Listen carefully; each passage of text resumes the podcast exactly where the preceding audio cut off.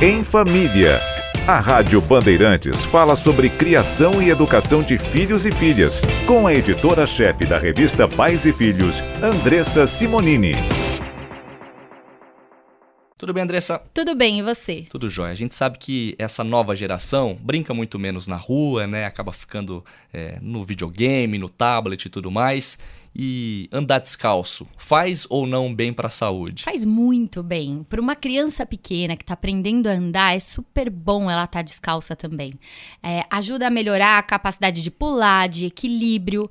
Mas além dessa parte, o ano passado a gente fez até uma grande reportagem e percebeu que as crianças têm naturofobia. Hum. O que, que é essa palavra que a gente até se assustou? É uma aversão à natureza, mas isso é culpa da gente.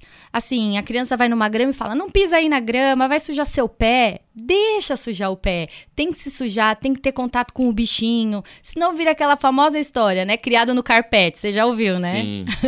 então a gente tem que tirar um pouco isso, porque hoje em dia a gente tende a ficar mais dentro de casa com a tecnologia. Mas deixa a criança num parque, se sujar faz super bem e andar descalço melhora muito mais.